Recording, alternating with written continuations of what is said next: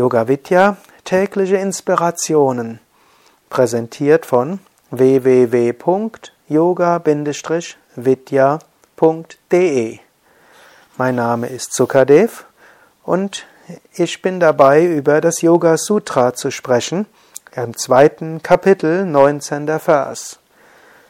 Einiges von dem, was ich lese, findest du in ähnlicher Form in meinem Buch Die Yoga-Weisheit des Patanjali für Menschen von heute. Dieses Buch bekommst du im Buchhandel, in den vielen Yoga-Vidya-Stadtzentren und du kannst es auch im Yoga-Versand beziehen. Yoga-Versand findest du den Link auf der Homepage www.yoga-vidya.de. Keine Angst, dieser Vorspann kommt nur ab und zu mal aber ein bisschen Information muss auch sein und die vielen Dinge, die du in diesem Podcast hörst, kannst du natürlich besonders vertiefen, wenn du in einem Buch nachliest oder noch mehr, indem du ein Seminar über Raja Yoga besuchst, welches du in den Yoga Vidya Zentren regelmäßig mitmachen kannst. Also jetzt 19. Vers, zweites Kapitel Yoga Sutra. Die Zustände der drei Gunas sind grob, fein, manifest und unmanifest. Es gibt drei Gunas, Sattva, Rajas und Tamas. Tamas, träge, Rajas, unruhig, Sattvik, rein. Sattva lässt Glück durchstrahlen. Sattva hilft, dass die Wonne des Selbst durchstrahlen kann. Ein Aspekt von spiritueller Evolution ist, Sattva zu erhöhen.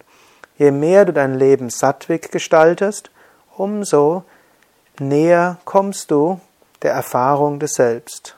Sattva heißt, dass du auf die Nahrung achtest. Natürlich heißt das kein Lebewesen zu schaden für die Nahrung oder nach Möglichkeit, also vegetarisch zu leben. Sattwige Nahrung heißt dann auch vollwertig zu leben und auf das zu verzichten, was deinen Geist unruhig und träge macht. Du kannst jetzt auch schon überlegen, so könnte ich vielleicht meine Ernährung heute etwas sattwiger machen. Sattva hat auch Auswirkungen auf deine Zimmergestaltung. Wie ist dein Zimmer? Sind die Dinge, die du dort hast, egal ob es jetzt Bürozimmer ist oder Schlafzimmer, Wohnzimmer, ist es so, dass es meinen Geist erhebt? Sind die Farben so, dass sie meinen Geist erheben? Sind meine Schmuckgegenstände so, dass sie mein Herz öffnen? Habe ich einiges, was mich an Gott erinnert? Schau dir das an und leite notwendige Änderungen ein. Sattwige Sprache. Sprichst du sattwig? Oder gebrauchst du Schimpfworte? Gebrauchst du äh, Ausdrücke, die dich eher herunterziehen oder andere. Es ist heute so üblich, einfach unreflektiert Ausdrücke zu gebrauchen, die eben nicht den Geist erheben.